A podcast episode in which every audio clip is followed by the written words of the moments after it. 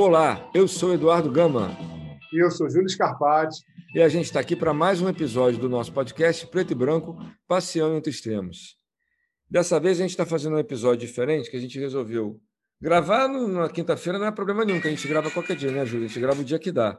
Agora, é, publicar na sexta-feira, que não é muito comum que a gente vai fazer. A gente está gravando hoje na quinta, dia 14 de janeiro, para publicar na sexta-feira, dia 15 de janeiro, e isso é por um motivo né, razoável, né, Júlio? Como é que a gente explica para o pessoal que acompanha a gente toda segunda, que vai o episódio é, A gente passou um ano de 2020, que inclusive foi o que motivou a gente a fazer o podcast, mas ele em si foi super diferente, e a gente está gravando esse no início de 2021, a gente ficou no final de 2020 sem gravar, é, por uma série de razões que a gente pode comentar agora para frente, e estamos começando 2021 já diferente. Mas nosso objetivo depois é voltar para a ordem normal e trazer algumas surpresas aí que eu estou matutando desse lado, do, do, lado dele, e a gente vai depois bater papo e, e fazer, talvez abrir outros canais, né, Dudu? a gente está querendo, a gente está com um projeto do canal do YouTube há algum tempo e a gente tem muitos vídeos já dos podcasts atuais para botar e de repente a gente pensa em alguma coisa mais séria nesse sentido para frente.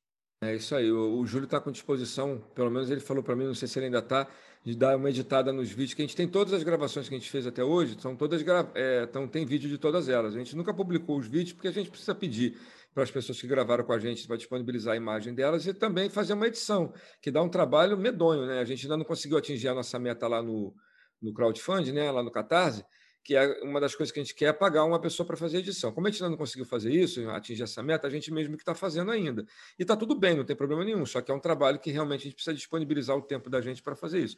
Acreditem se quiser, a gente está, né, Júlio, mais ou menos umas duas semanas, desde o começo de janeiro, tentando fazer essa gravação. Mas, por incrível que pareça, o Júlio está de férias, eu estou de férias também. Só que, assim, a gente está com ocupações que não são exatamente as acadêmicas nem as profissionais. Mas são coisas que são legais de fazer, que a gente está fazendo, e que por causa disso, como são coisas diferentes, a gente não está fazendo juntos, a gente não está conseguindo concomitância de horário. Então, quando eu posso, o Júlio não pode, quando o Júlio pode, eu não posso. Né? E aí a gente está com umas. Enfim, a gente conseguiu agora, quinta-feira, às duas da tarde, conseguir fazer essa gravação. Então, vamos aproveitar que a gente está aqui com calor danado fora da janela aqui, né? com o ventiladorzinho ligado aqui, o ar-condicionado ligado. A gente vamos aproveitar que a gente está em casa para fazer a gravação. Mas a gente está, a gente tem. Dá a palavra da gente que a gente está há duas semanas tentando fazer isso já, né, Júlio? Exatamente. A gente está de férias, mas eu penso do que, de verdade, o período de férias, até muita gente que folga durante a semana, acaba usando a sua folga e muitas vezes o início das férias para resolver uma série de coisas da vida pessoal, seja botar a academia em dia, seja resolver o imposto de renda ou qualquer coisa nesse sentido. Eu mesmo, que não sou um cara, e estou aprendendo isso, habituado a frequentar médicos, médicos fazendo exames preventivos, né? não estou com nenhuma doença, mas eu estou visitando vários médicos, agendando e indo. E aí eu fico muito à disposição dos horários deles. Né? Então, isso é uma das coisas, por exemplo, que eu estou resolvendo na minha vida pessoal, que eu estou aproveitando as férias para fazer. Eu quis pegar logo no início das férias, para que, caso tenha algum exame que demora mais para marcar, tipo ressonância magnética, exames de sangue, eu consiga fazer ainda dentro do período de férias, porque no dia 2 de março eu volto às aulas lá do mestrado. Né? É, eu, eu, assim, é, essas férias estão um pouco diferentes para mim, acho que para todo mundo, por causa da pandemia, né? mas para mim bastante, porque Primeiro que eu, por uma questão de saúde mesmo, eu preciso, eu tenho uma condição de saúde que eu preciso me exercitar, preciso fazer uma atividade que eu me movimente. Então, eu sempre gostei de correr, já gostava de correr antes de precisar, agora que eu preciso, continuo correndo. Mas também comecei a fazer natação lá na CM. Então, quer dizer, são coisas que me colocam em movimento, ao mesmo tempo também melhoram a minha saúde, independente de eu estar precisando fazer isso ou não, já melhoraria por estar fazendo. Né? E o que acabou acontecendo é que, é, normalmente, nessa época do ano, ou eu estou planejando uma viagem, quando eu posso viajar, quando, né, enfim, quando o dinheiro dá para viajar, quando cabe, no, né, quando cabe no, na despesa toda, ou eu estou viajando, ou eu estou planejando alguma coisa. Eu sempre estou planejando alguma coisa. Essa é a sensação que eu tenho nessa chat. Grande descoberta que eu fiz, né, de umas duas semanas para cá, que eu entrei em recesso dia 23, mas de férias mesmo no dia 4. Então, desde que o recesso começou, e tem mais ou menos umas duas semanas que eu me dei conta de que eu assim, eu tirava férias, mas era como se as férias fossem uma espécie de outra ocupação. Então, eu enfiava um monte de coisa nas minhas férias, assim, como se eu não pudesse parar para não fazer nada. Eu tenho, aí eu descobri que, além de eu me dar conta que eu tenho muita dificuldade para não fazer nada, porque não fazer nada é estar tá fazendo alguma coisa. Que coisa é essa? É nada, né? Nada também é uma coisa que você fica. Ficar deitado na rede, ah, eu estou fazendo nada, não, estou deitado na rede, né? Ficar deitado no sofá, né, escutando uma música, pô, não estou fazendo nada, não, estou deitado no sofá escutando uma música. Então, essa permissão de curtir esse tipo de coisa, que é uma coisa bem leve, bem, bem natural e bem, bem libertária, assim, que a gente se, se sente livre fazendo isso, era uma coisa que eu pouco me permitia, porque eu me organizava tanto para as férias que eu ficava se assim, enchendo. Quando eu viajava, então, era pior ainda, porque na viagem você tem que aproveitar lá. Se você vai ficar 10 dias, cada dia tu tem que encher com uma coisa, né? Tem que rechear, porque senão você não consegue aproveitar. Então é inconcebível você viajar 10 dias, para mim, pelo menos, eu viajar 10 dias e ficar um dia deitado na rede. Como assim? Eu estou aqui em outro lugar, num lugar que eu nunca vi, nunca visitei, vou ficar deitado na rede. Só que eu podia fazer isso, nunca me dei conta, né? Eu estou fazendo isso em casa aqui de um jeito diferente. Então, assim, como eu estou nessa vibe de poder experimentar, não fazer nada, que é muito, muito raro para mim, e eu devia, em tese, tem horas que eu sinto remorso, sabe, Júlio? Assim, tipo assim, pô, eu devia estar tá mexendo na minha tese eu devia estar tá dando uma olhada aqui no negócio que eu tenho que preparar a reunião quando a gente voltar para o trabalho. Mas como eu fiz uma, uma combinação com a minha orientadora, né, de que eu não ia trabalhar porque eu realmente estava, muito cansado, então não tinha mexido nada de tese. E de trabalho eu estou de férias, então eu estou me permitindo, sempre que vem esse pensamento sabotador, né, de que eu tenho que fazer alguma coisa porque o que não estar fazendo nada é feio, não está fazendo nada está perdendo tempo, eu falo assim, não, tá bom para caramba, deixa eu curtir isso aqui, que eu tô, tô até agora eu estou conseguindo. Não sei se você é um pouquinho assim também, ou se para você é mais fácil, né? Não, eu me sinto totalmente identificado. E assim, isso que tu está trazendo, Dudu, já daria pauta para um podcast inteiro, porque a nossa incapacidade de não fazer nada, e eu me identifico muito com a tua fala, ela está muito atrelada a uma série de imagens que a gente tem da, de um processo de mecanização do nosso tempo, mecanização da nossa atividade. A gente tem e alguns, é, diria que preconceitos sociais, né, algumas peças sociais quando você não está fazendo absolutamente nada, você é vagabundo. Ou dentro do campo da psicologia do desenvolvimento humano, você não está na sua zona de esforço, ou você não está né, correndo atrás dos seus sonhos. Eventualmente, tem aquela piada né, do, do empresário que chega na praia e tem um pescador na rede. Aí ele fala, pô, mas por que você está na rede? Ele fala, não, porque eu já pesquei hoje. Mas e se você pescasse dez vezes mais? Mas ele, para que se eu comi o peixe que eu pesquei hoje? Está bom. Mas você poderia vender peixe. Aí o cara pergunta, para quê? Porque a gente poderia comprar mais barcos, era para quê? Para você. Aí, no final de muita atividade, aí o, o empresário fala para ele, porque aí você poderia ficar o dia inteiro deitado na rede, porque você ia ser rico. E ele fala, mas você não está vendo? Eu já estou deitado na rede o dia inteiro. Então, essa piada, que é, faz, é uma metáfora né, que, é, que, que é antagônica a todo o conceito atual de zona de esforço, demonização de zona de conforto, isso está muito introjetado na gente. Eu me vejo igual. Assim que eu entrei de férias, eu dei uma surtada, porque eu estava terminando, concluindo a faculdade, fazendo mestrado, trabalhando. Parei todas as atividades e o projeto social estava começando. Aí eu já estou montando outro, né? Porque eu estou, inclusive, uma coisa boa de falar também. Eu tive uma reunião na Cidade de Deus com os adultos, né? Todos os projetos sociais que eu fiz nos últimos quatro anos têm sido voltados para as crianças. E aí, Dudu, eu tive uma conversa lá com os pais das crianças, que eles me chamaram para bater um papo. E, cara, foi um negócio muito emocionante de ouvir e eu acabei é, realizando isso, estou realizando isso agora. Um dos galpões lá dos projetos sociais, tá, a gente tinha esvaziado ele e eu estava trabalhando para montar ali uma coisa voltada para arte e para futebol, que é uma coisa que todo mundo busca. A arte está mais voltado é, coisas ligadas à ginástica, a, sei lá, balé e o futebol, que era um esporte para os garotos. Bom, balé também era para os garotos e, o futebol também é para as garotas, mas acaba tendo uma procura que é muito evidente: mais meninos para o futebol, mais meninas para o balé. Mas os pais pediram, falaram assim: Júlio, você está vendo o tráfico? Porque a gente vê o tráfico passando, né? Ele, um, um deles tomou a voz e disse: Sabe por que, que esses caras são os heróis dos meus filhos? Porque quem tem que ser herói dos filhos é o pai. Ele falou, mas é muito difícil ser o herói quando você é um favelado, é muito difícil você ser herói quando você ganha 950 reais quando você não consegue comprar nem comida direito para tua casa, quando você não tem tempo para fazer um esporte, então você não é bom em nada, quando você teu filho só te vê à noite, você sai de madrugada para trabalhar, volta no final do dia do trabalho e eventualmente você, o teu único lazer é a bebida. Eu falei, é muito difícil quando você é obeso, não faz um esporte, você às vezes é alcoólatra, você é muito pobre, você é semi-analfabeto, não tem muita cultura ele fala: em que, que eu vou virar herói do meu filho? É muito difícil. Ele falou: pô, então, já que você quer começar um outro projeto social, pô, tenta fazer uma coisa voltada para adulto. Ajuda a gente a se qualificar, a aprender a falar cinco palavras em inglês. Ajuda a gente a melhorar. O cara que é vigia, o cara que é porteiro virar segurança. A menina que é faxineira aprender a fazer algum artesanato e vender pela internet. Bom, fato é, eu peguei isso para fazer nas minhas férias, que é uma coisa que eu não tenho como dizer não, porque eu já tenho uma eu já tenho um, um impulso muito voltado para isso há muitos anos. e nesse caso, com um chamado desses, né? É, a gente já botou para funcionar, então o início das minhas férias foi totalmente voltado para desenrolar isso. Mas voltando na conversa, é a dificuldade que a gente tem, né? A gente tinha que pensar sobre isso, chamar alguém para conversar sobre isso, Dudu. A dificuldade que a gente tem de não fazer nada. Eu tenho, eu tenho amigos e família fora do Brasil, em países mais desenvolvidos, alguns países da Europa e até nos Estados Unidos, que eles ficam assombrados comigo e com meu irmão, que são os contatos que eles têm aqui, por causa disso que você está dizendo. A gente nunca não está fazendo nada. Ao longo da minha vida inteira, eu viajei de férias para vê-los e eu sempre fui com telefone para atender coisas da empresa, do trabalho. Eu acho que acaba... eu sou empresário, você é um funcionário é, federal e nós dois vivemos o mesmo problema, né? Então é uma coisa que atravessa todo mundo, né, Dudu? Eu acho que é com todo mundo. Uma coisa que eu já consigo fazer, Júlio, que eu, assim, que eu tinha muita dificuldade, e eu, eu, eu, assim, sabe, é uma ficha que caiu há algum tempo com alguma coisa que eu escutei, um depoimento que eu ouvi de alguém contando a própria história.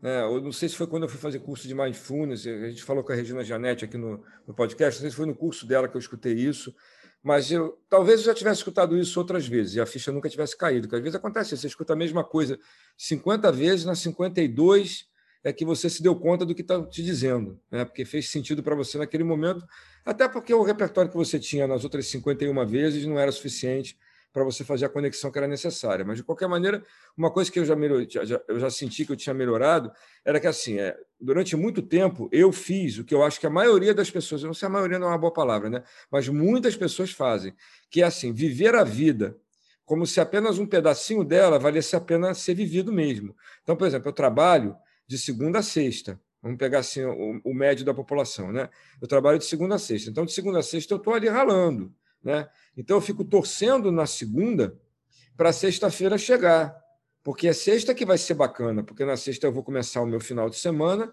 quando eu posso aproveitar o sábado e o domingo, porque tem gente que não pode, que tem que trabalhar às vezes no sábado ou trabalhar de plantão, mas supondo uma pessoa que trabalha de segunda a sexta, né? Então, na sexta-feira, aí o cara vai lá tomar a cerveja dele, né? Se reunir com a galera, vai fazer a atividade esportiva dele. No sábado ele vai acordar mais tarde, vai para a praia. Então é bacana porque ele pode ir num cinema, ou ele pode ficar em casa com a família, ou ele pode né, ficar lá, bater bola no campinho com, com os colegas e tal. E o domingo também é gostoso, porque ele pode ir fazer o churrasco da família, e ele pode acordar ir na missa, sei lá, vai na igreja, enfim. Né? E aí no domingo começa um grande sofrimento, porque o final de semana ele nunca vai ser capaz de dar conta de toda a expectativa que você cria durante a semana porque são cinco dias de muita expectativa e dois dias para concretizar aquela expectativa toda, né? E aí o domingo chega sofrido, porque você vai começar tudo de novo e está longe o próximo final de semana. Né? E aí você começa a se contentar, por exemplo, quando vai chegando a época das férias, com as férias, porque são um período maior, né? Então você começa, se as suas férias elas são em, em janeiro, então você já passa o mês de dezembro ansioso, né? Assim, trabalhando até com mais afinco, talvez, para passar mais rápido, para poder chegar logo no mês de janeiro e você poder viajar e curtir aquele período maior. Mas é como eu falei, você também entope o mês de janeiro quando você pode de coisa para você fazer para dar conta de todo, né, de toda a expectativa que você criou naquele mês, não vai ser suficiente do mesmo jeito. E o resultado de tudo isso, quando a gente consegue subir três degraus e olhar lá para baixo para ver o que a gente está fazendo, basicamente o que a gente está fazendo é viver antecipando a morte. Porque, na verdade, você está o tempo inteiro torcendo para o futuro chegar. Porque o teu agora nunca está bom. Ou ele não está bom porque você está esperando chegar uma coisa melhor, que é o final de semana ou as férias, ou não está bom porque o final de semana e as férias não são suficientes. Então não está bom nunca. Né? E aí o que acaba acontecendo é que você está sempre querendo que fique melhor depois, depois, depois, você tá, não está vivendo no agora mais, está vivendo sempre na expectativa, né, na vontade, no desejo. E o que acaba acontecendo é que você está torcendo para o futuro chegar mais rápido, porque está tão ruim o presente que o futuro se antecipando vai melhorar a tua condição, o que não é verdade.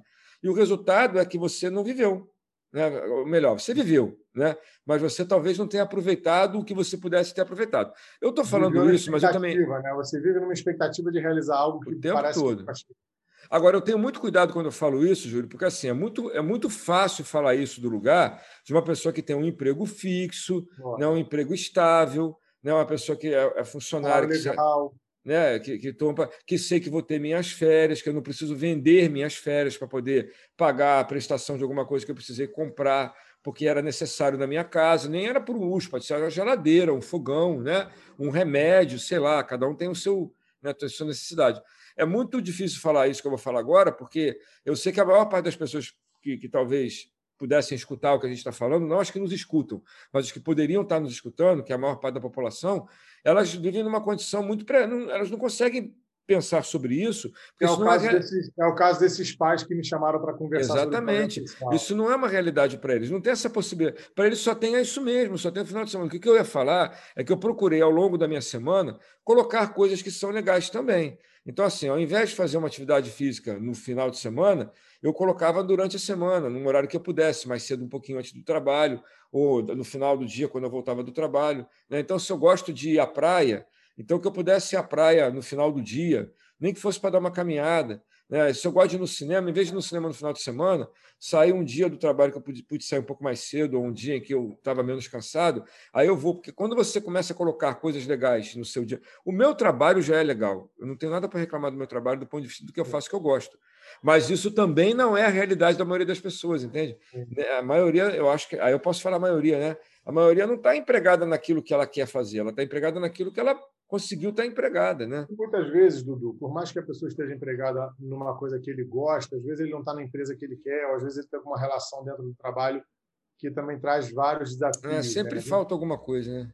A gente tem, é, e aí é que tá. Eu acho que é muito legal. Eu que trabalho com desenvolvimento humano de maneira muito direta, né? Eu eu gosto de, de pensar sobre isso que você está trazendo.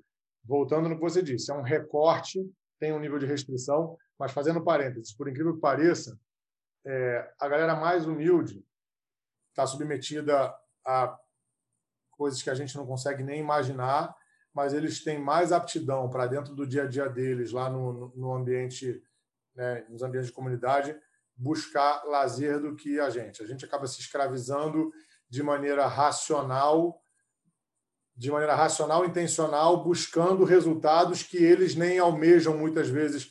Uma galera que está tá num recorte social muito é, deficiente, é, muito baixo, dificilmente ele consegue sonhar com o que a gente sonha. Então, a ideia, o papo do cara da praia, né, do empresário com o rapaz que está na rede, é um pouco esse. E a gente tende a taxar, classe média, classe média alta, tende a taxar uma galera de classe média, classe média baixa, que busca é, descansar durante a semana, não, não né, sempre que pode, de vagabundo. A palavra que eu escuto muito na, na boca de muita gente eu acho que é uma palavra muito errada, porque desconsidera um recorte social que submete a pessoa a um nível de exploração que ela não consegue muitas vezes nem compreender, é, que dirá atuar contra isso ou atuar de maneira consciente favorável na própria vida.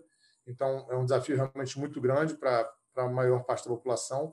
Mas para pessoas que procuram desenvolvimento humano, seja através de um treinamento, de uma terapia, de um coach, ou seja lá o que for, normalmente essa pessoa está num outro recorte social. E para essas pessoas, a tua dica é uma dica maravilhosa e, eventualmente, mesmo quando a pessoa não pode, não consegue fazer isso durante a semana, porque, eventualmente, o horário de trabalho de uma pessoa não permite que ela coloque uma atividade física ou alguma atividade de lazer durante a semana, é, aí tem muita gente falar, ah, então vá trabalhar com o que você ama. Eventualmente, ela não tem qualificação para trabalhar com o que ela ama, ou o que ela ama não lhe dá retorno num curto prazo suficiente para que ela possa é, realizar outras coisas da vida, né? Que dentro, dentro da, da pirâmide de realizações de Maslow, que era um psicólogo que criou isso, tem coisas que quando você está abaixo daquilo ali é muito sofrido.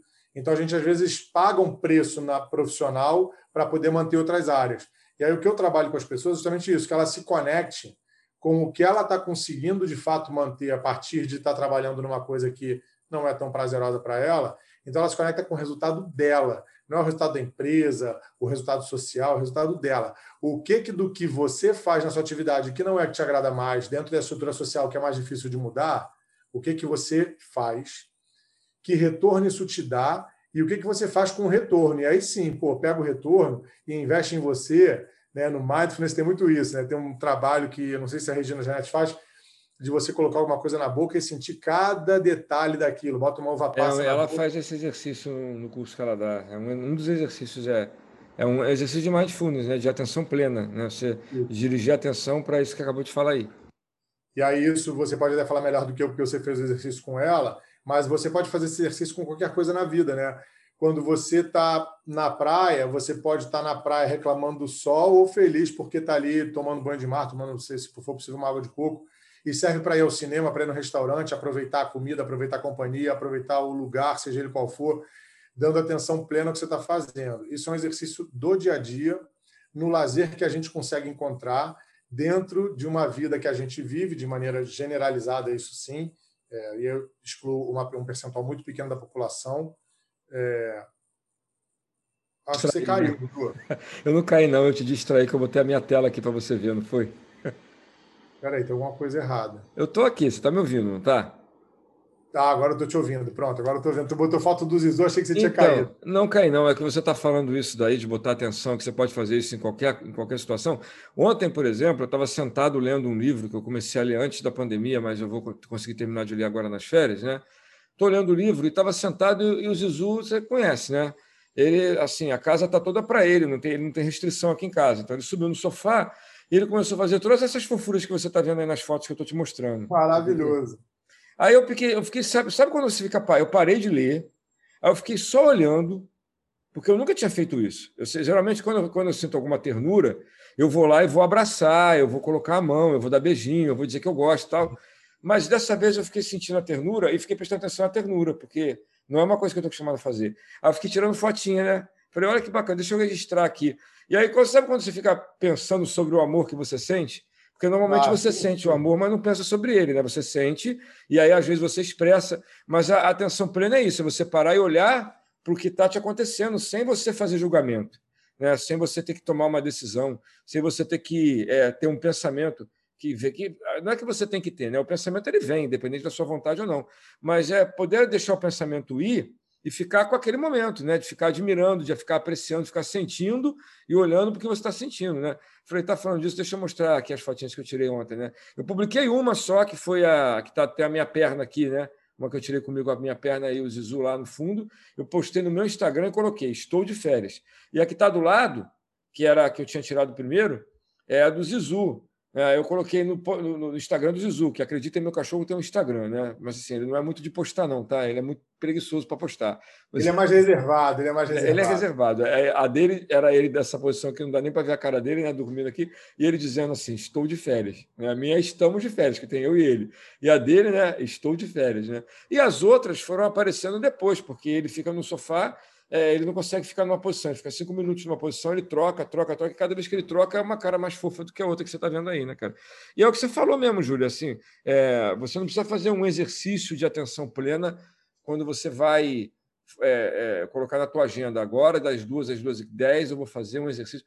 Não, você pode estar com atenção plena dentro do ônibus, né? Você pode estar com atenção plena é, numa, numa leitura, né?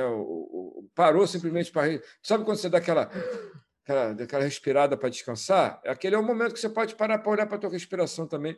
É difícil, Sim. né? Porque é hábito, né, Júlio? Tem gente que se habitua e faz isso meio sem pensar. A gente tem que trazer a consciente gente, ainda. A gente né? não se habitua a fazer nada. Você falou de respiração, Dudu.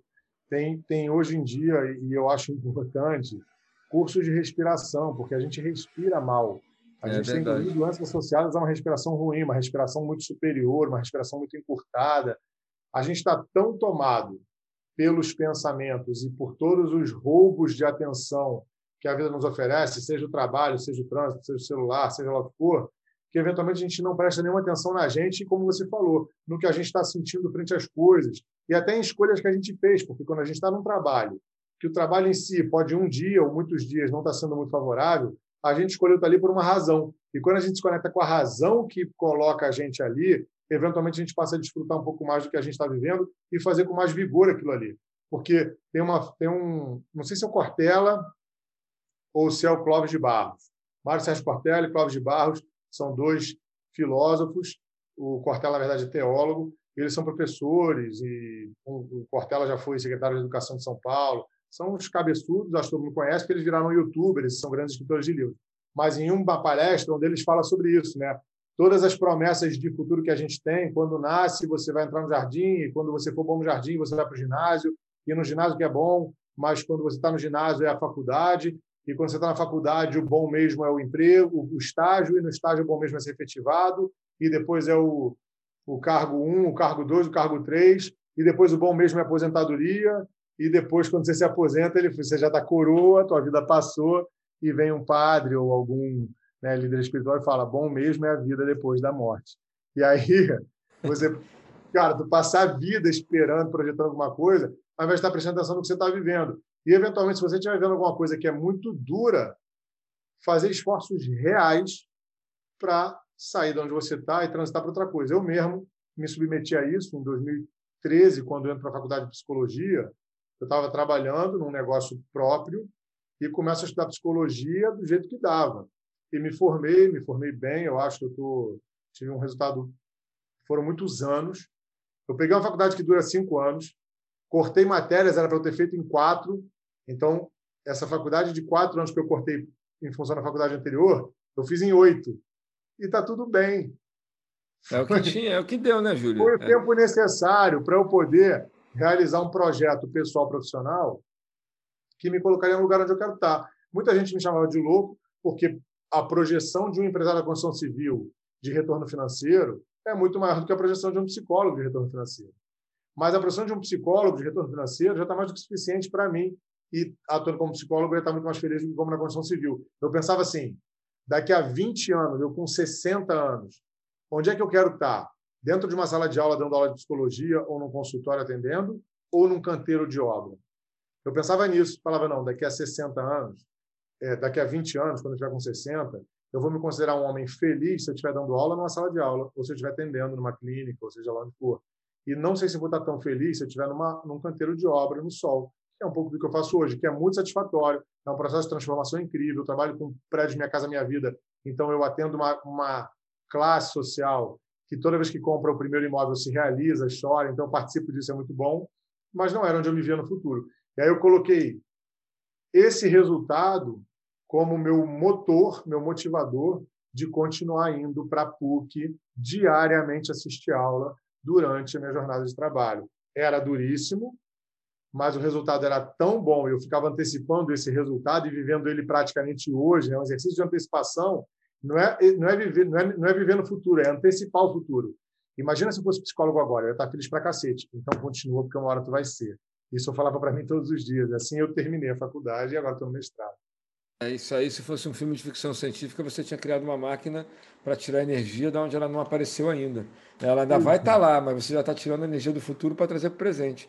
E isso não, não, precisa de nenhuma máquina, só precisa da vontade, né? De saber que isso é possível. Pensamento. É o pensamento. O nosso pensamento é capaz de fazer muita coisa. Estou assistindo Dark agora, e Dark fala disso, né? Presente, passado, futuro acontecendo aqui agora. É, Eu não sei se é real, se é possível, mas dentro da gente é o que você falou, Dudu, é maravilhoso. É a antecipação de uma energia que já existe na minha vida em algum lugar da minha linha do tempo no futuro, quando eu for psicólogo, eu vou lá e antecipo essa experiência e faço valer a pena um esforço gigantesco que eu estou fazendo agora. Isso é mais ou menos o que eu uso para conduzir os é. processos que eu trabalho. Essa história que a gente às vezes escuta meio, meio esotérica, né, de que o pensamento cria realidade, o pensamento vai criar matéria. Né? O pensamento pode criar oportunidade, o pensamento ele vai criar matéria quando você está né, numa situação que você está, por exemplo, se você está com, com Esqueci como é, é o nome daquela peça que o artesão usa para talhar a madeira, né? Ela tem um nome bonito aquilo dali. Você lembra qual é o nome? Eu não lembro. Sabe do que eu tem, Talhadeira mesmo. Não, não é talhadeira, não. Tem um nome mais bonitinho. Depois eu vou me lembrar. Tá? Ah. Mas quando você está tá com aquilo na mão, né? o martelinho e está com aquilo ali na mão, você transforma a madeira numa outra coisa. Tá? Então, o teu pensamento pode se transformar em ação e produzir uma, uma outra realidade. Nesse sentido, ok. Mas o, teu, o pensamento produz energia de verdade. Né? Assim, não é que ele produz a energia que eu estou falando, né? eu vou transformar a energia química em energia térmica. Não estou falando disso. Né? Estou falando de eu vou transformar a vontade em ação. Isso é uma forma de também fazer conversão de energia. Né? Eu tiro energia do, do meu pensamento, da minha, da, daquilo que, que eu imagino que vai ser possível para mim, e vou lá e faço. Repetindo, né? a gente não está falando de nenhuma mágica, né, Júlio? A gente não está falando de nada assim, ah, todo mundo consegue fazer o RU, vamos lá. A gente não está falando isso. O que a gente está falando aqui, isso é uma coisa que é possível. É, a gente não tá, é tá... mesmo. E a gente consegue alterar nossa fisiologia de maneira muito intensa. Eu brinco muito quando eu estou começando algum, algum trabalho com alguém. Eu, hoje em dia, tenho a capacidade de arrepiar o meu braço a hora que eu quiser. Por quê? Porque eu me conecto com um pensamento é, ou uma música. Tem uma música específica, em um lugar específico, que toda vez que eu me conecto com isso, eu arrepio meu braço. Então, assim, é um pensamento criando uma reação fisiológica em mim de maneira muito direta, que é uma reação difícil da gente atingir. É, e o nosso corpo, o nosso pensamento, ele altera as energias do nosso corpo, porque a alegria é uma energia, a tristeza é uma energia. E eu consigo, tudo isso é uma energia vital, né? É uma energia neuroquímica que a gente vive mesmo, que altera a nossa fisiologia, e que dependendo de qual tipo de pensamento eu visito, é um tipo de hormônio que eu jogo para dentro do meu corpo. E é um tipo de reação neuroquímica que promove meu, em mim, e isso pode me deixar eufórico ou pode me deixar xoxo. As duas coisas são importantes dependendo do momento, mas saber que a gente consegue alterar isso acessando pensamentos específicos é maravilhoso, né? E aí eu faço isso, né? Eu não sei porque minha câmera é ruim, mas eu posso fazer aqui. Não sei se dá para ver meu braço arrepiado, acho que não dá. É difícil, porque é por causa da resolução. É a câmera é muito ruim, mas eu consigo arrepiar meu braço. Eu faço isso quando eu estou no celular, que a câmera é melhor. Às vezes, eu, nossa, como é que você faz isso? É simples. Eu visito esse lugar, eu fecho os olhos de verdade, respiro, respiro profundo e visito um lugar que o Dudu conhece. Eu visito normalmente uma música do YouTube que se chama Bad, que é a música de uma indução que a gente usou durante muitos anos num treinamento, que era Sim. muito boa. E isso, para mim, produz arrepio real, porque eu vivi aquilo ali tantas vezes de maneira tão intensa ah, Júlia, a ser o nome do negócio, é Formão. Formon, ah, tá aqui, é, beleza, Taladeira é Formon, isso mesmo, do, do Marcelo é, é Formon. Eu sabia que é, é, a mesma coisa, mas tem um outro nome que é um nome mais artes, de artesanato, né? Só para resgatar. Né? Agora, Júlia, assim, botar um tempero na, no papo da gente, que tá bom para caramba, para nós eu tô gostando, né? Tomara que tenha escutando, esteja aproveitando que nem a gente. Botar um tempero. É, como é que, que, que, assim, você imaginava você não começou o ano imaginando que a gente ia fazer podcast, eu também não. Tá? Era uma não. vontade que eu tinha que não tinha data para concretizar, mas que foi uma oportunidade que acabou surgindo, né? É, diante do fato que a gente estava em casa e podia organizar coisas que podiam ser feitas de casa. Então, por exemplo, eu estou dando aula de violão para o Tissu e para o Bernardo até hoje. Né? A gente começou a ter aula de violão no meio da pandemia. O Bernardo já está tocando violão, e bem. O Tissu teve um problema na, na mão. Né? São dois amigos nossos, né? que alguns que estão nos escutando, e até eles também talvez estejam escutando conhece, mas são dois amigões, né? E o Tissu teve, é, o Tissu teve um problema na é, são referências de amigo mesmo. E o Tissu teve um problema na mão e ficou um tempo sem poder pegar o violão e tal, então ele acabou ficando um pouco mais assim, é, atrasado do ponto de vista da prática, né? Ele não conseguiu desenvolver tanto, mas está tá, tá lá, daqui a pouco vai estar tá tocando como o Bernardo também, né? É... Por que, eu estou falando isso? Eu esqueci, Júlio, o que eu comecei falando? Porque você estava falando que, eu, que, a gente não imaginava no início do ano que ia estar gravando um ah, podcast. Ah, é, então. É, a, a, a, gente ficou em casa e acabou fazendo coisas que Isso, inclu, inclusive, é, é, tanta coisa para falar que eu misturo os assuntos na cabeça. É, uma das coisas foi dar aula de violão, né? Um, eu estava querendo há um tempão e a gente dando aula online.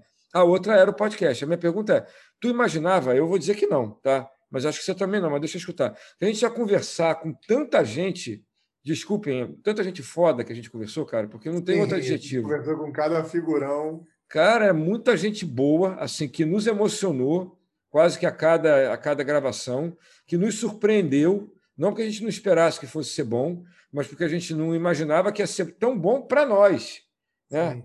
Tão bom para nós. E, e, assim, acho que por tabela para todo mundo que estava escutando. E que a gente já conseguia alcançar pessoas que eram inimaginavelmente alcançáveis. A gente conversou com pessoas do, do, do gabarito do Leonardo Boff, que é uma pessoa que não fala com qualquer um, né? A gente, eu estou falando assim mesmo, não fala com qualquer um mesmo, né? Não no uhum. sentido de que ele é um cara assim elitista, não é isso não. É que ele é muito requisitado, muito. É um cara de agenda fechada, é. de agenda, é, agenda dele... e, pô, é, como, é, que, que, que, você, como é que você se sente? Eu me sinto honrado, vou dizer o que, que eu me sinto. Eu me sinto honrado, eu me sinto produtivo, eu me sinto contribuindo né, para o meu crescimento, para o meu desenvolvimento e para o desenvolvimento de pessoas que, que porventura venham a nos escutar que podem aproveitar essa oportunidade também de aprender desse jeito, que é um jeito de aprender também, né? E me sinto motivado para fazer mais, porque eu acho que a gente ainda pode fazer muita coisa bacana, né? Pô, Dudu, eu me sinto igualzinho. Eu me senti aprendendo muito. 2020 foi um ano de muitas transformações na minha vida, né? Depois, em algum outro momento, eu falo disso, mas muita coisa mudou na minha vida em 2020. E o podcast, ele foi um, inclusive, um, um, acho que uma, uma perna de sustentação ali para muitos momentos foram difíceis, que eu tive que lidar com coisas muito desafiadoras esse ano, assim como todo mundo, nas suas vidas pessoais, muita coisa se transformou. E ter tido a oportunidade de conversar tanto com pessoas como Eduardo Paz, Freixo, Leonardo Boff, gente que é assim, mais cascuda, até com pessoas que são nossos amigos, como o Fábio, Adriano Bidão, o... várias pessoas, o Cadu, e gente que, que assim, me surpreendeu de ter gente do meu lado que tinha tanto conhecimento, tanta coisa que poderia me ensinar e me ajudar a usar aquele tipo de conhecimento específico para atuar em muitas áreas da minha vida, como também a gente conheceu pessoas, sei lá, Ana Derrey, que foi um, um podcast que foi inacreditável, né? Que a gente falou sobre gravidez na infância. A gente, a gente gravou alguns. Ana Derreik, né? Derreik. Isso. Quadríade também, foi, foi muito potente, foi muito emocionante. Então, para mim, foi um aprendizado, uma oportunidade, e eu tenho como característica pessoal é, o aprendizado mais intenso é na troca. Eu, por exemplo, eu no, no, ano de 2020 sofri bastante com EAD, porque quando eu estou em sala de aula com os meus professores e com meus orientadores de mestrado, a troca é de um nível. No EAD, isso tem uma outra característica que, para mim, é de muita perda, porque eu gosto muito dessa interação é, direta, pessoal. Então, o que os podcasts trouxeram para mim foi isso, né? E sim, motivação. Eu, pela primeira vez, o, o, último podcast, o episódio 28, fui eu quem editou, né? Fui eu que editei o áudio, nunca tinha feito, o Dudu que fazia todos. E aí, ficou bom, ficou muito bom. Eu acho que foi legal, eu aprendi isso, foi uma das primeiras coisas que eu vi nas férias. Esse que a gente está gravando agora, eu vou editar de novo. E, tô, e, me comprometi com o Dudu a aprender a editar vídeo para poder botar os vídeos no ar. E eu quero muito, e aí sim, falando de novidade, me motiva para frente, até por uma questão de aprender mais e de entregar mais e até de motivar pessoas a virem. Porque quando você convida os nossos, os nossos convidados que a gente chama para fazer um podcast, eles têm hoje menos conhecimento e menos entendimento do que é o podcast do que seria, por exemplo, um videocast, um vídeo para o YouTube, que é uma coisa que eu quero muito que a gente faça. Porque eu acho que a galera, tanto quem está ouvindo e vendo, prefere o, o audiovisual, não só o áudio, quanto quem está gravando muitas pessoas perguntaram, mas por que você não põe no YouTube? Então, é uma, uma vontade grande que eu tenho, acho que o Dudu compartilha. Né? Eu acho que não vai atrapalhar a gente em nada, vai acrescentar, porque, na verdade, o público do podcast, por exemplo, eu gosto do áudio. Eu, particularmente, gosto Sim. do áudio. Então, ele vai continuar lá, não vai ter. Não vai, a gente não vai mudar de mídia. A gente está querendo acrescentar um, um recurso para quem curte mais esse formato poder usufruir. No fundo, o conteúdo é o mesmo. Né? A diferença é, é, o jeito de acessar o conteúdo, que tem gente que prefere o audiovisual, como você falou, e tem gente que tá bom só o áudio, porque está lá lavando uma louça, está correndo, fazendo uma caminhada, enfim, está fazendo uma, uma, atividade mais mecânica e está ouvindo. Tem gente que gosta de sentar e ver, e olhar para a expressão da pessoa, enfim. É, é uma questão de preferência mesmo. E a gente está abrindo um, mais um canal, né? É, eu tô agora que eu terminei, que eu concluí a, a faculdade e eu também me afastei do dia a dia da empresa, eu Estou planejando para 2021 ter mais horas livres depois das minhas férias, porque eu estou de férias até dia 2 de março. É, ter mais horas livres para me dedicar à edição dos vídeos, para poder fazer um negócio legal também e colocar no ar. Porque, como o Dudu falou, a gente fez o projeto lá do, do crowdfunding, que a gente também não, não deu muita energia nisso, nem nas redes sociais, nem na, nos próprios podcasts. É, a gente é super grato para quem está contribuindo até agora, que ah. tem uma galera que está nos ajudando, né? Mas a gente de verdade não impulsionou como poderia ter impulsionado, né? Então, assim, não é que as é, pessoas é, não estão nos ajudando. É a gente é que não está buscando a ajuda da forma como talvez pudesse estar buscando, né? Sim, eu acho que em 2020 a gente ficou tomado de muitas coisas, até para a gravação do podcast e as edições, e convidar pessoas e trazer pauta e responder ouvintes, né? Porque tem muita gente que manda lá mensagem para a gente às vezes puxando orelha, às vezes dando dicas, às vezes agradecendo, e a gente tenta responder todo mundo. E isso também toma um baita de um tempo, mas é gostoso, é bem gostoso. Então, eu penso que para 21 é um projeto legal a gente pensar em fazer um vídeo, transformar o podcast, ampliar ele para o conceito de videocast, colocar em canal no YouTube. Acho que a gente vai ampliar nossa base de ouvintes e principalmente, né, que é bom para a gente, para quem ouve a gente, atrair mais pessoas para falar. Já temos algumas pessoas na fila aí que a gente convidou, mas também estão de férias. A gente está respeitando as férias de todo mundo. É, mas a gente já tem uma galera na fila aí, umas pautas boas para trazer. Uma coisa que eu acho que vale a pena a gente dizer é que muitas das, das conversas que a gente teve no podcast foram é, possíveis por causa da ajuda que as pessoas que escutam a gente, que acompanham, nos deram, né? de fazer o contato, de nos oferecer, de nos dar sugestão, de nos apresentar aquela pessoa, né? de, enfim, nos colocar em contato com aquela pessoa, de é, dizer para ela do que qual era o trabalho da gente né, no podcast e criar um interesse para que quando a gente fosse fazer o contato, a pessoa já estava brifada, vamos falar assim, né? A gente não precisava se apresentar, já tinha sido apresentado por um amigo dela. Então, isso assim, é fundamental. Eu acho que a contribuição que as pessoas que nos acompanham podem dar é, é muito grande. Né? A contribuição que eles podem nos dar é muito grande, assim, faz, enriquece para caramba. É gente que a gente não sabia nem que, né, que, que, que ia ser tão bacana, que por nós mesmos a gente não criaria aquele convite, né? não porque a pessoa não tinha qualidade, mas porque a gente não estava no nosso universo de, de, acesso. Né? Eu acho que isso é uma coisa que é bom todo mundo saber, porque já pode nos ajudar nesse período de, né, de, de descanso da gente, aí até a gente voltar em fevereiro, para é, sugerir, né? sugerir com telefone, sugerir com nome, vai ser muito legal. É maravilhoso. E o melhor disso, né, Dudu, é que torna mais diverso, porque eu e Dudu, às vezes, a gente está. A nossa pauta, se vocês derem uma olhada lá nos 28 episódios, a gente falou de desenvolvimento humano, a gente falou de política um pouco, a gente falou de maneira de outros assuntos gerais. Saúde, de... né? Alguma coisa saúde, mais saúde, saúde autocuidado. Saúde. Ciência então, mesmo, né? Ciência. E aí, o legal de ouvintes darem dicas é que isso necessariamente vai aumentar a diversidade dos temas, inclusive. Porque tem gente que está pensando em coisas que a gente, de repente, não pensou. Então, é legal quando o cara traz para a gente: ah, por que vocês não falam de tal coisa? E ainda indica alguém que é especialista naquela coisa para a gente poder entrevistar, pacote fechado, a gente vai aceitar gravar com certeza, né? Isso aí. A gente fez, por exemplo, para ter uma ideia de o que a gente tem pensado, né? a gente fez dois episódios que falavam sobre racismo ou antirracismo. Né? A gente fez um com a Adria de Aguiar e a Maria Helena Zamora, lá da PUC, que foi um dos primeiros, um dos primeiros que a gente fez, não lembro qual foi o número de episódios, não sei se tu está com eles aí na frente. Porque Deve um, ter sido três. É, foi bem lá para trás, deixa eu achar aqui, ó. Foi o episódio número 5, tá? Que é o Você Antirracista. Aí, bem depois, né, quando foi o dia da, consciência, da conscientização negra, né, a gente, da consciência negra, né? Da consciência, Sim, né, Júlio? É, a gente fez no dia 20, a gente fez o, o episódio 26, que foi com a Silvana Aquino, que é minha comadre querida, né? Um beijão para ela se ela estiver ouvindo. E, e, e, a gente quer fazer um sobre branquitude mas não é muito fácil, né? Porque a gente já tentou um, uma pessoa que foi indicação, mas ele tem uma agenda muito complicada. Aí eu tenho uma outra indicação de uma amiga que foi quem indicou o Vitor, é Vitor é, por Deus, por Deus, que foi assim um, uma conversa que nos surpreendeu. A gente fez um episódio sem a gente fazer edição, né, Júlio? A gente não editou nada, porque a gente queria aproveitar cada segundo daquele papo, mesmo a parte que era confusa, porque ia ficar atropelada pela, pela pelas questões técnicas, mas eu acho que valia mais a pena deixar atropelado, porque o atropelado Sim. era riqueza também, né? Uma conversa assim, conversa doida, né?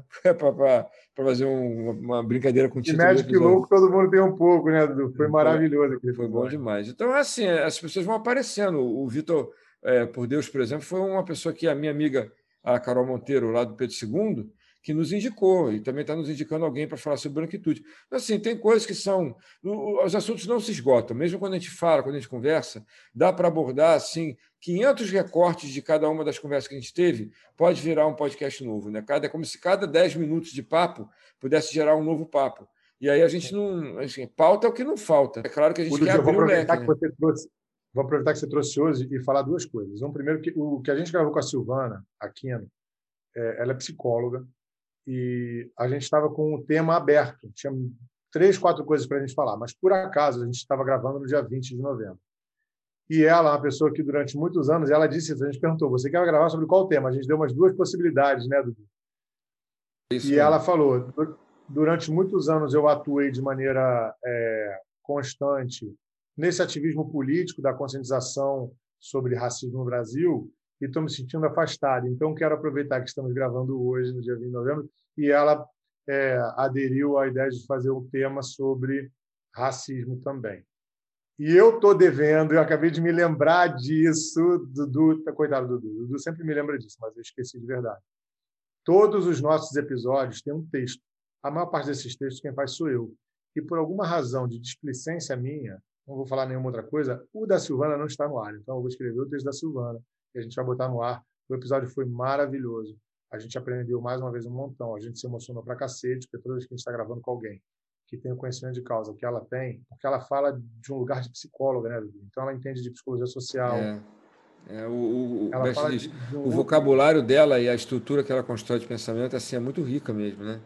Muito rica. Vai por um caminho que a gente não está acostumado a andar e é muito gostoso, né? Pegaria, né? Mesmo sendo psicólogo também, ela está muito mais anos nessa, ela está muitos mais anos nessa história do que eu. Então ela trouxe inclusive dicas de pessoas que eu deveria buscar e ela se tornou uma referência para mim profissional muito feliz de, poder, de ter tido a oportunidade de gravar com ela. E a gente teve o Beto Chaves também, né, Dudu? Fala do Beto. Beto o Beto é, é o, aquele, aquele cara que você quer ter como vizinho, né? Eu falei isso para ele no, na gravação. O Beto é um policial civil, mas uma pessoa com uma cultura vastíssima, eu posso falar assim, né? E ter cultura vastíssima não é lá nenhuma qualidade. Você pode ter uma cultura vastíssima, eu conheço gente que tem uma cultura vastíssima, né, um jeito de enxergar o mundo completamente assim é, vou usar uma palavra para usar de um eufemismo, pernicioso. tá? que enxerga o mundo de um jeito que é prejudicial para a maioria dos que deveriam poder aproveitar tanto quanto a ele aproveita. Para que, que você usa a tua cultura? A cultura Exatamente. é um recurso. Como é que você usa esse recurso? Né? Exatamente. Então, assim, a, a, questão é que ele é um cara muito culto, né? um cara que estudou porque se interessou de, de aprender sobre o mundo que ele vive e qual é o papel dele nesse mundo, e ele consegue falar desse papel dele no mundo, do que é importante da gente poder contribuir como ser humano nesse planeta, de um jeito que nos toca mesmo, principalmente vindo de um policial civil. Não por preconceito, porque eu acho que todo policial civil só sabe dar tiro e perseguir bandido, não é nada disso. Né? É simplesmente que a gente não está acostumado a conversar com um policial civil, né? a gente está mais acostumado a conversar com outros tipos de profissionais para falar dos temas que ele abordou com a gente. Né? Então, de certo modo, é um preconceito por achar que, né, que, que a gente tem categorias é, profissionais que podem falar melhor sobre isso, sobre aquele assunto, mas o que a gente estava conversando não era com policial civil, ele é um policial civil, a gente está conversando com um ser humano, uma riqueza espetacular, que por um acaso é um policial civil, né? E que tinha muito a contribuir com a gente, não só para falar sobre questões de segurança, que foi o que a gente menos conversou, mas sobre né, o papel da gente na sociedade, como é que a gente pode ajudar a construir uma sociedade um pouco mais é, saudável para nós e para aqueles que, que vivem com a gente. Assim, foi muito rico. E aí ele fala tão bem, é um cara tão gente boa, né? Eu às vezes sinto, eu sinto remorso de esquecer que na quinta-feira ele tem a live lá do, do, do, Instagram com o filho dele de 15 anos, o Bruno, que é o Quintando com o bebê, né? É o Beto e o Bruno. E assim, toda quinta, quando chega na sexta, que o que cai a ficha, eu putz, grila, eu esqueci. hoje é dia, inclusive, não sei se eles estão no janeiro é fazendo. É 10 da noite, não? Quem, quem não tem o o Instagram do, do Beto, né? quem não sabe, deixa eu achar qual é o Instagram dele aqui. É, eu já falo já, mas de qualquer maneira vai lá e dá uma olhadinha, porque é de uma riqueza enorme o papo Beto que ele tem Chaves, com o É fácil de achar ele. É isso, é Beto Chaves RJ. É o, é o Instagram dele, Beto Chaves RJ. Então, assim, recomendação porque é um cara fabuloso. É assim, a gente teve 28 episódios, né, Júlia? A gente não vai conseguir falar o nome de todo mundo que teve com a gente, mas é importante dizer desde já que todo mundo foi, assim, de uma riqueza ímpar. Né? A gente não está esquecendo ninguém. A gente só não consegue falar de cada um aqui agora, porque a gente vai ser um pouco enfadonho, talvez, né? E a gente vai ficar transformando numa. No, como, é que, como é que é negócio que tem na Globo todo ano? Né, que é retrospectiva. Né? Retrospectiva. É, é. A intenção do, do, do, da, da, gente aqui nessa conversa não é só fazer isso. Né? A gente pode fazer isso também, como está fazendo agora. Mas não é só isso. Mas do Beto é isso, cara. É aquela figura que no, é, acabou virando vizinho porque está no Instagram, está no Zoom quando precisar. Tá, enfim, a gente agora é vizinho virtual, né? Todo mundo é vizinho virtual, porque a gente não pode se visitar mais, né? Então é vizinho virtual. E a gente tem procurado outras pautas, né? Isso é o, morar no Brasil e no mundo hoje é, é uma coisa interessante, porque eu e o Dudu a gente grava uma vez por semana. E aí, quando a gente pensa numa pauta, tipo, ah, aconteceu uma coisa muito. Né, tem, temos que falar disso. Acontece na quarta-feira. A gente começa a procurar um convidado para falar disso. Na sexta, que é quando a gente vai gravar, o assunto já está velho, porque já aconteceram outras 16 coisas. Desde assim, ah, o, ministro da Saúde no Brasil falou tal coisa. Mas fala, pô, tem que, temos que tratar essa pauta. No dia seguinte, alguém foi assassinado por vítima de algum preconceito, seja ele racial ou homoafetivo, não importa. No dia seguinte, invadem o capital dos Estados Unidos. No dia seguinte, a rainha da Inglaterra falando não sei o quê. No... Então, assim, a gente fala, todo assunto fica velho no dia seguinte, é inacreditável. Mas, mesmo assim, todos eles, muitas vezes, eu diria que todos eles sempre dos que a gente falou até hoje poderiam dar mais de um episódio. Por exemplo, nosso último tema foi vacina. Mas, por mais que a gente tenha falado de vacina, não dá para dizer que a gente abarcou tudo sobre vacina. A gente falou um pouquinho sobre vacina, de maneira bem técnica. Tem outras questões que são mais relativas ao ambiente social, à questão histórica, à projeção de futuro, à questão sanitária. Sei lá, tem tanta coisa para falar sobre vacina e a gente poderia trazer outros convidados, que o que a gente quer dizer é isso, né? Talvez pareça em algum momento que a gente está repetindo alguns temas, a gente não está. A gente está aprofundando esses temas. A gente está trazendo outros olhares, uma ampliação da visão sobre esses temas, né? porque isso necessariamente vai acontecer. É impossível acompanhar a agenda de acontecimentos do município do Rio, que dirá do Brasil e do mundo. Né? Não tem como não. É, seria até presunção da gente achar que, quando a gente está tratando de um tema, que a gente esgotou. Né? Porque é impossível. Né? A gente para se especializar em alguma coisa, a gente leva tanto tempo para conversar sobre aquela coisa com um especialista, não é, é, de se imaginar que a gente não vai conseguir esgotar tudo que tem para falar da, daquela coisa, não. Agora, Júlio, olha só, para a gente não ficar gravando assim durante horas, né? Deixa eu te fazer um convite agora para você é, Você outro dia me falou, numa outra conversa que não tem nada a ver com podcast, né? A gente, você estava falando para mim de uma coisa chamada, em determinadas situações, eu acho que para o que eu vou perguntar para você agora cabe, a gente pode pensar em o que, como e por quê. Eu acho que é nessa ordem, mais ou menos, né? E aí eu fiquei pensando sobre isso durante um tempo em outras questões da vida, mas que eu acho que dá para trazer para cá, para a conversa da gente também. Né? Então, assim, com relação ao que a gente faz aqui, com relação ao que a gente produz, com relação ao esforço que a gente, a energia que a gente coloca à disposição para trazer isso para a realidade, porque é exatamente o que a gente faz, a gente para uma coisa do nada. Né? Então, é, é uma ideia que nasce na cabeça, que se concretiza num convite, que se materializa numa gravação e que se realiza numa publicação. Né? Então, Sim. é mais ou menos o caminho que a gente percorre. Então, é para isso precisa de uma energia. Então, assim, se a gente quer continuar fazendo isso, né, o que, que é isso que a gente faz? O que, o que, o que, que é isso? Né? O que, que a gente quer disso? Né? Como é que a gente quer fazer isso? Né? Como é que a gente encaminha isso para que seja algo de acordo com, com, o, com, o nosso, com o nosso querer? E por que, que a gente faz isso? Estou né? perguntando para você porque estou te devolvendo o que você colocou para mim, que eu achei tão bonito e, e acho que cabe nessa conversa. Né? É gostoso pensar sobre isso. Essas três perguntas, mais uma vez, né? Eu, como psicólogo, é, antes como futuro psicólogo, agora talvez como psicólogo de fato, mas já trabalhando desenvolvimento humano, com desenvolvimento humano há muito tempo, eu fico pensando em como facilitar os processos né, de reflexão sobre o nosso dia a dia. Então, eu fiquei tentando definir essas, fui tentando reduzir é, a três conceitos, nesse caso, três perguntas, que ajudem as pessoas a desenvolver é, o seu caminhar.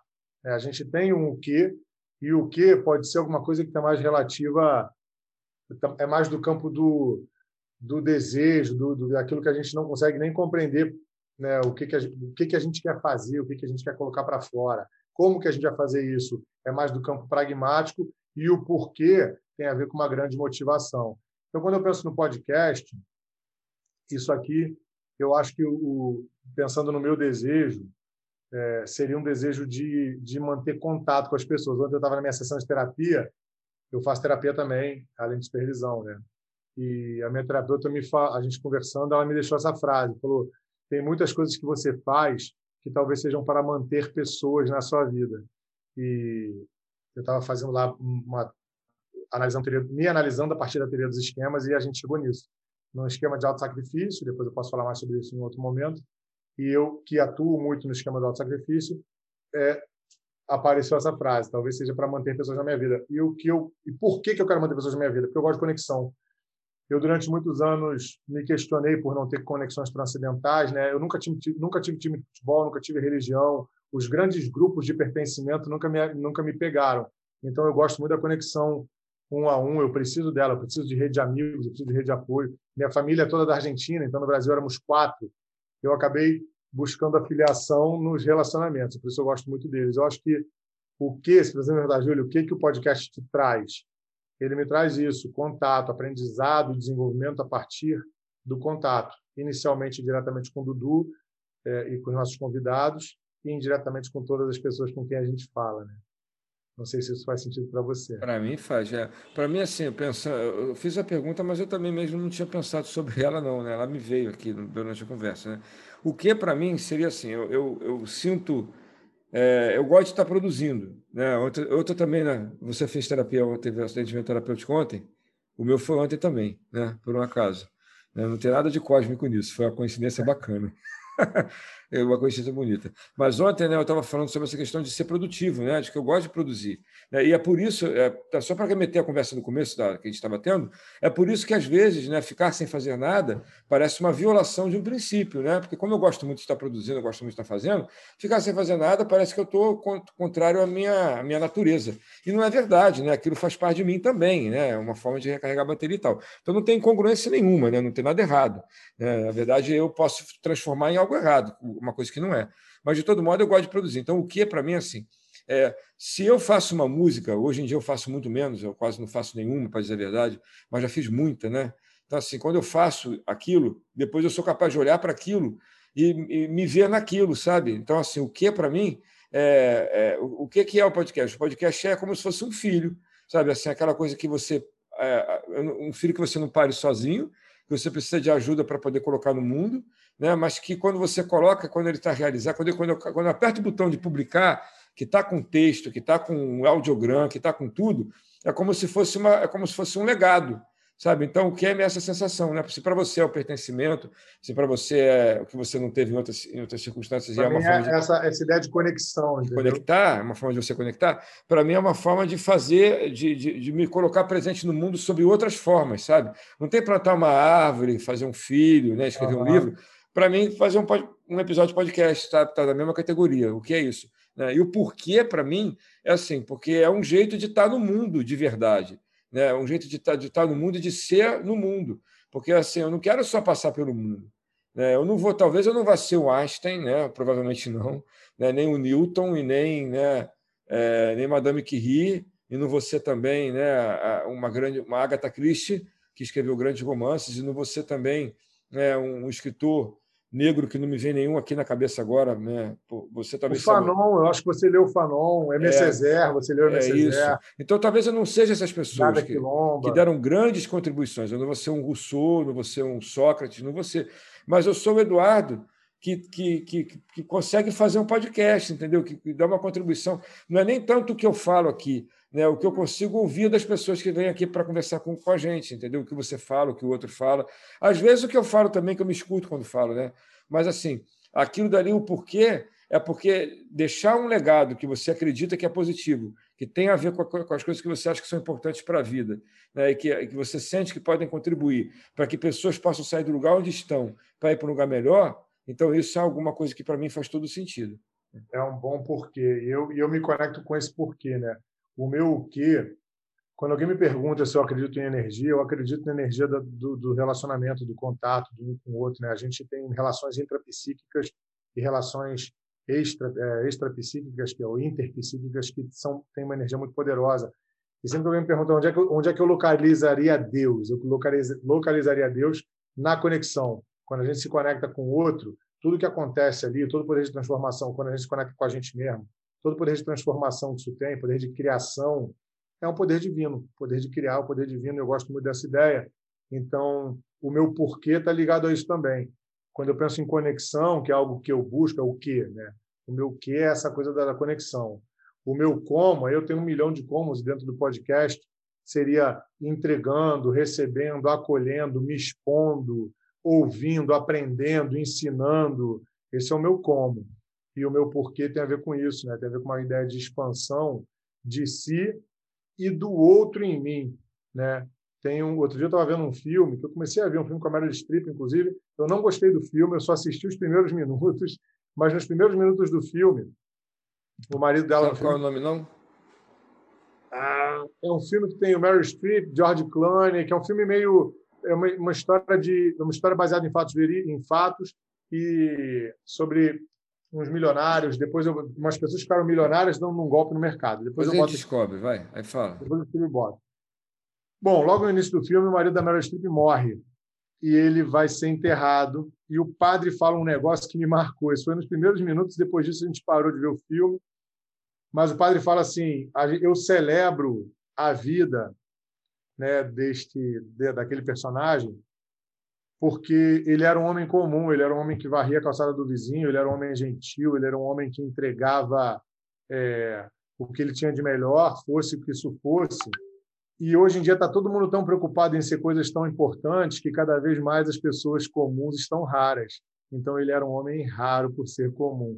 E aí o que você está trazendo, né? A gente não precisa do, do ser um Einstein para poder estar tá entregando uma coisa legal. Se a gente conseguir tocar uma pessoa, dez pessoas, cem pessoas e transformar a vida delas e, e ajudar elas e, e, permitir que elas ajudem a gente a sair de onde a gente está para um lugar melhor, seja de conhecimento, de cultura, de bem-estar, de autopercepção, eu acho que isso é um processo transformador divino, é divino. Então, o meu porquê está ligado a isso, a, a, essa entrega e entrega até do meu espaço de escuta. Não é só entrega do que eu tenho para dizer, é, é permitir que outras pessoas existam em mim e deixar que elas sejam importantes por isso, porque elas existem em mim também. Então, e existir nos outros. Isso é uma coisa que faz muito, muito sentido para mim. Na psicologia a gente fala, né? A nossa maior dor da, da morte de alguém é que toda vez que alguém que a gente ama e conhece muito bem morre, tudo que a gente era para aquela pessoa morre também. Então a gente morre um pouco. Então, enquanto eu estiver vivo, eu quero existir em muitas pessoas e permitir que muitas pessoas existam em mim. Eu acho que esse é meu porquê. É, eu vou complementar, é, quer dizer, sem a presunção de complementar, porque não é o que você está falando para precisão de complemento, não, mas para emendar num pensamento que me veio, eu escutei há muitos anos, eu era bem novinho quando eu escutei, mas me impactou tanto que ficou gravado até hoje. Tinha um programa, não sei se ele existe ainda, que é o Sem Censura, que era apresentado por uma das apresentadoras que é antes da Leda Nagli, que eu não me lembro o nome dela. Não vou me lembrar o nome dela, era Lúcia alguma coisa, tá? Que apresentava o, o... Eu lembro dela perfeitamente, lembro da voz dela, impressionante. É, eu lembro a voz, o rosto, eu lembro, eu não consigo me lembrar o, o nome dela. Talvez se eu colocar aqui no Google e botar Lúcia né, e sem censura, eu vá conseguir encontrar. É, deixa eu colocar Lúcia sem censura aqui. É, cadê? É, Lúcia, Lúcia Leme, tá? era o nome dela, a Lúcia Leme. É, ela falou uma vez, eu não me lembro em que contexto que ela falou isso, não, mas o que importa é o que ela disse o seguinte: ela falou que a eternidade para ela, né, que a gente tem, a, nossa cultura tem, né, algumas religiões, não só a nossa, mas a nossa cultura ocidental, mas a oriental também tem um pouco disso que, que a gente permanece, né, porque a nossa alma é imortal e, enfim, né, a gente pode interpretar isso sobre um milhão de signos religiosos, né?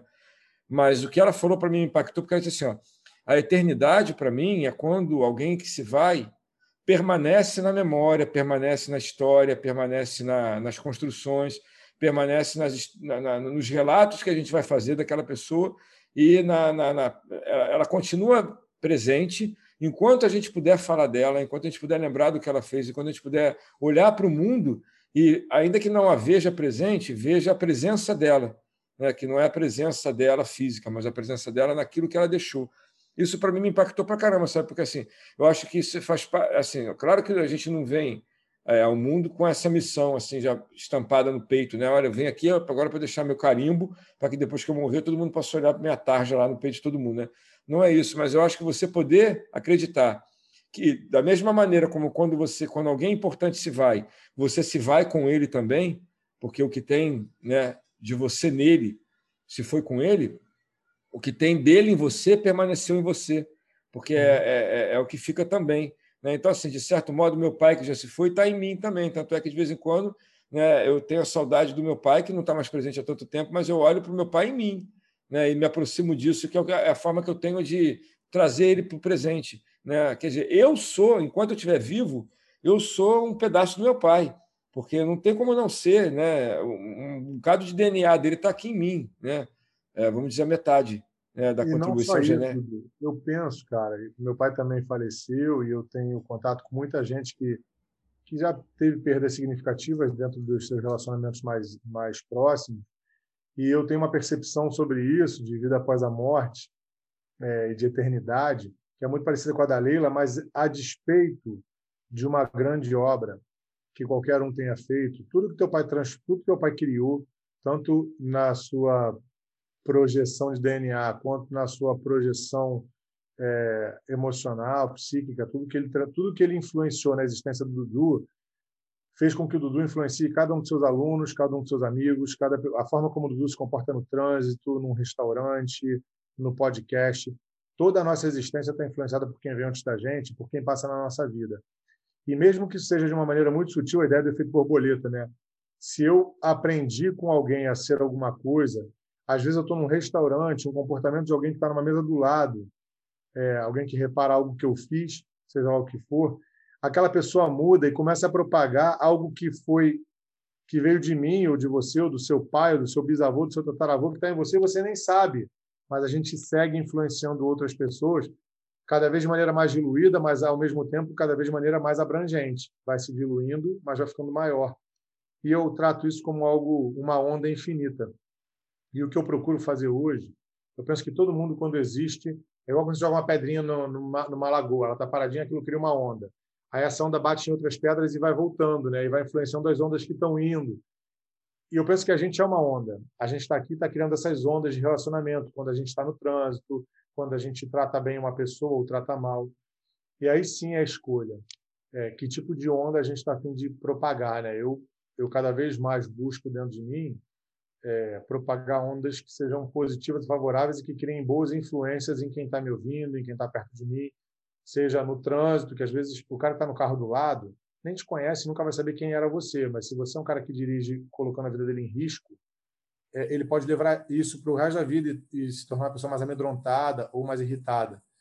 Então, esse cuidadinho, esse cuidado intenso né, de, de me desenvolver, de me, me, conscientizar da influência que eu tenho nos outros, do poder que isso tem, eu acho que me ajuda a tomar decisões de como quem eu quero ser no mundo. Justamente por isso, independentemente de uma grande obra, de descobrir a teoria geral da relatividade ou as leis né, da, da gravidade, ou qualquer outra lei, qualquer outro físico, ou qualquer grande livro que algum escritor tenha feito, a gente está fazendo um milhão de pequenas obras no nosso dia a dia, sendo quem a gente é. Então é importante a gente se valorizar por isso, né? Eu não, eu quando faço essa diluição não é com a intenção de diminuir o que cada um de nós é, e sim de dar a, a percepção da magnitude que tem a nossa existência, seja ela qual for. É, eu gosto dessa metáfora que você fez das ondas, porque é, dependendo das ondas, você pode surfar ou pode se afogar, né? Então, que a gente consiga produzir ondas em que as pessoas possam surfar e, enfim, é, que elas Pegar se jacaré, se divertir. Não é né? se divertir. Júlio, a gente está no finalzinho, acho que a gente vai conseguir bater o nosso recorde de fazer um programa de uma hora, né? O que, que a gente. Palmas para gente. Palmas para nós. O que, que a gente quer. Hoje não vai ter momento cultural, não, que a gente vai nas férias, a gente tem muita coisa já acumulada aqui para poder. E é, deve estar tá todo mundo cheio de livro para ler, sério. É. Então, assim, o que, que a gente deixa aqui de, de mensaginha para a galera que nos acompanha, o que, que a gente quer dizer para a gente encerrar. Eu vou dizer aqui, você finaliza, tá bom? tá bom? Assim, eu quero dizer que eu sou muito grato a todo mundo que acompanha a gente, de verdade, porque são pessoas que, assim, cara, todo mundo. Eu, já falei isso várias vezes em algumas, alguns episódios, né? Você já deve vai lembrar quando eu falar. Mas assim, eu sempre agradeço pelo tempo que a pessoa disponibilizou para mim, porque para mim é uma coisa que é preciosa demais, cara, porque a gente não tem um tempo infinito para gastar, a gente nem sabe quanto tenha, por isso que ele é tão precioso, que eu não sei nem quanto eu tenho e estou gastando. Né? Pode ser que eu não tenha tanto quanto eu penso que tenho, pode ser que eu tenha muito mais do que eu acho. Mas, de todo modo, por não saber quanto eu tenho, toda vez que eu ofereço, eu estou oferecendo alguma coisa na, na crença de que vale a pena. Então, eu agradecer a todo mundo que, que aperta o botãozinho para escutar. Se nos escutou por um minuto, por dez minutos, pelo episódio inteiro, eu sou grato né, pela força que as pessoas dão para a gente, pela, pelo entusiasmo que elas nos proporcionam, pelas dicas que elas nos dão. E dizer que isso é feito para a gente, né, Júlio? Sem, sem, não é mentira, né? não vamos inventar. A gente faz isso por, primeiro porque a gente gosta, por todos os porquês claro. que a gente colocou aqui, para ficar bem claro para todo mundo. Mas também é porque faz sentido e porque tem gente para escutar porque senão a gente não precisaria despender tanta energia para colocar publicado. A gente poderia gastar menos energia para fazer uma coisa só para o nosso próprio deleite. Né? Mas, na verdade, é para nós sim, mas é, é, também, de verdade, com a mesma intensidade para todo mundo que nos escuta. Então, é o compromisso é da gente voltar trazendo coisas mais bacanas e fazendo melhor, mais bem feito e que vocês possam nos ajudar. É isso. Eu penso como o Dudu. Agradeço quem acompanha a gente em 2020 e foi um ano desafiador para todo mundo, de muitas transformações. É, o, o, trabalhar no podcast, que é um trabalho, foi algo que me acompanhou e me fez bem, espero que tenha feito bem a todo mundo. 2021 vai se apresentando um ano com possíveis novidades, porque a vacina está aí. Agora a gente tem muitos debates para saber se a gente se vacina ou não se vacina. Eu me vacino sim e ponto. Também. adoraria, adoraria pensar assim também. Mas é um debate intenso. Eu espero que a gente consiga é, chegar no final de 2021 com um astral, digo, no panorama mundial melhor. Tem muita coisa acontecendo. Existe um princípio que é o princípio da perfectibilidade. Quando a gente olha para o passado, a gente olha para o futuro, a gente sente que existe, por mais que seja tênue, que a gente não consiga enxergar, existe um, um conceito de que as coisas estão sim sempre melhorando. A gente pode ter alguns tropeços no meio do caminho, mas a nossa tendência é sempre melhorar mantendo essa fé num futuro melhor, mas sabendo que a gente tem muita coisa que fazer para que isso chegue. Espero que a gente possa chegar no final de 2021 com notícias muito melhores do que as do final de 2020 e que o podcast tenha tocado vocês como toca a gente e continuem sempre mandando feedbacks, retornos e sugestões e puxões de orelha que a gente aproveita tudo, de verdade. Obrigado, obrigado, obrigado. Beijo para todo mundo. Obrigado também, Dudu. Valeu, por ter esse ano todo aí. Eu também te agradeço aí por podcast, tudo. Obrigadão. esquecimentos e curas e todas essas coisas. Valeu. A gente está só aprendendo quando pisa na bola, né, cara? Eu piso muito, né? Que eu aprenda e que a gente... Que eu aprenda e que você aguente. É. tá bom? É aquela frase que eu te falei outro dia, né? Que o Senhor me dê serenidade para aceitar o que eu não posso mudar coragem para mudar o que eu posso e sabedoria para saber discernir entre as duas. Né? É isso aí, pessoal. Um beijo para todo mundo. Tá? Aproveitem 2021 da melhor maneira que for possível e que a gente consiga chegar no final dele com mais perspectivas alegres do que a gente chegou no final de 2020. Um beijão para todo mundo. Ouça o nosso podcast. Escuta, quando não deixa de escutar. Se não escutou algum, vai lá e escuta nas férias agora da gente. Beijão e a gente avisa quando voltar. Tchau, tchau. Beijo para todo mundo.